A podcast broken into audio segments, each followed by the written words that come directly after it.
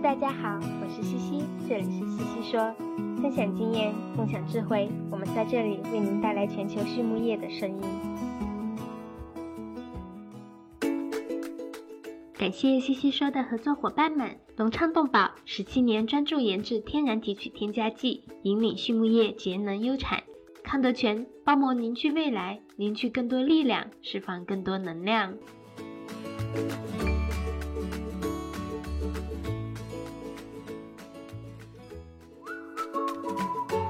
隆昌集团是一家专注研制新型饲料添加剂胆汁酸的头部企业，拥有科技化的胆汁酸生产基地——隆昌胆汁酸。作为集团自2004年创立以来持续研发和生产的拳头产品，采用动物原料提取，是畜牧业提高脂肪消化吸收的代表，在饲料安全、绿色养殖、食品安全道路上扮演重要的角色。得到了国内外客户的高度认可。隆昌集团致力于为饲料厂、一条龙企业和养殖者提供立体化的指导和服务，借以实现帮助六千家优秀的饲料企业和一千万养殖者安全创富的美好愿景。Hello，大家好，这里是西西说，我是西西博士公众号团队的丽婷。今天呢，我们来聊一下科技养猪。回顾中国养猪行业的发展，短短三十年左右的时间，我们完成家庭散养到大规模集约化生产的转变，取得了巨大的成功。然而，当前养猪行业仍然存在着众多的问题，比如说饲养成本高、猪病防控压力大、劳动力缺乏、动物福利问题严峻等等。那不知道大家有没有想象过，未来养猪行业的样子是否会发生翻天覆地的变化呢？大胆想象一下，未来的养猪业，员工是否可以正常上下班？会不会有更多的人工智能的出现？比如机器人养猪，甚至无人养猪？哈哈，是不是想象的有点过头了呢？那今天的西西说 and Swinet 呢？我们邀请到了内布拉斯加大学林肯分校的 Dr. Brown Brando 教授。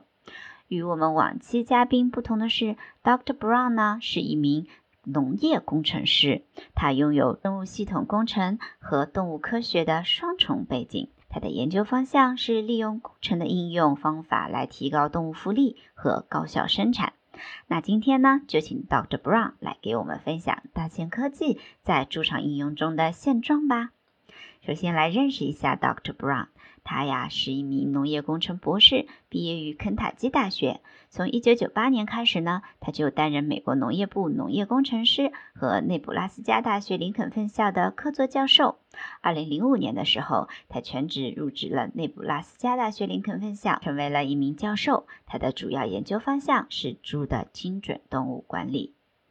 那首先呢，Dr. Brown 聊到了科技在母猪妊娠阶段的应用现状。他说到呀。养猪行业集约化的发展呢，离不开纤维栏的使用。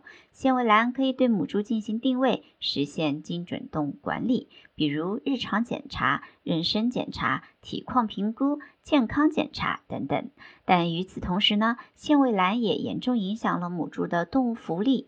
欧洲以及北美已经通过立法等方式来要求养猪行业弃用纤维栏，对妊娠母猪呢实施大栏群养。那群养满足了动物的福利需求，但是精准动物管理如何实现呢？伴随着许多科技产品的问世，该问题呀也得到了相应的解决。比如说 EFS 电子思维系统、公猪站、相机自动体况打分系统等等。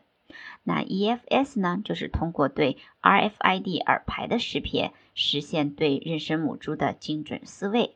群养过程中，公猪栏的引入实现对反禽和发情有效的监测；相机自动体况打发系统呢，则是实现了对母猪体况的评估。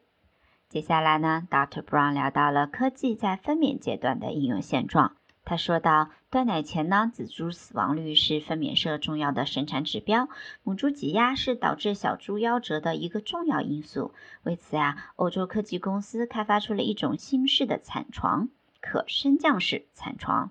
当传感器识别母猪站立后，产床的限位栏会自动升高，仔猪活动区域高度保持不变，母猪和仔猪之间呢形成高度差。当母猪躺下后，限位栏区域会自动下降，回到原始高度。母猪呢可以进行哺乳和休息。升降式产床的使用可以有效的降低母猪起卧过程中压死仔猪的风险。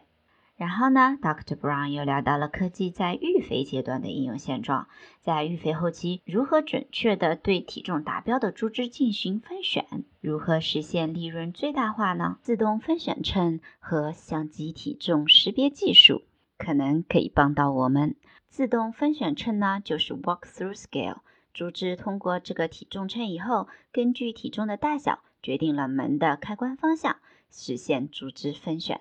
猪被分选进入不同的大栏，这些大栏呢料线独立，对生长速度不同的猪可以饲喂不同配方的饲料，这样呢出栏猪只的均匀度就比较高了。最后体重达标的猪只就被选入特定的区域等待运输。再来看一下相机体重识别技术，也就是 camera-based weights。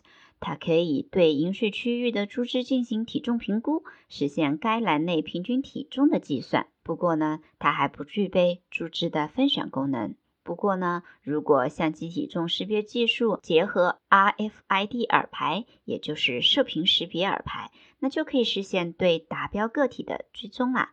不过呢，RFID 耳牌现在价格还比较高，一般需要花费两美金一个，再加上猪耳朵受损后价值也会降低，因此生产者对这个方法的接受度呢，目前还不高。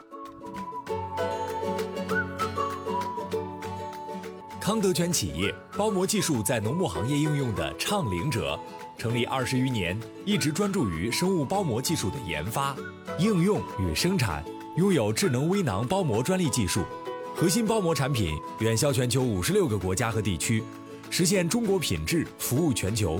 现推出包膜产品检测服务、包膜产品研发服务、包膜产品技术定制服务。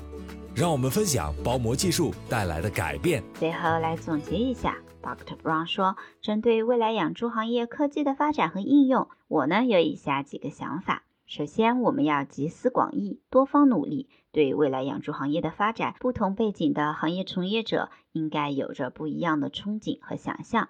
未来行业的发展取决于大家一起的努力，包括生产者、营养师、兽医、工程师、动物学家、电脑科学家、科技公司等等。第二呢，科技公司应该开发出高性价比的设备，来确保低成本运营和维护保修。第三呢，设备引入后，科技公司进行经济利润分析，确保设备带来相应的利润。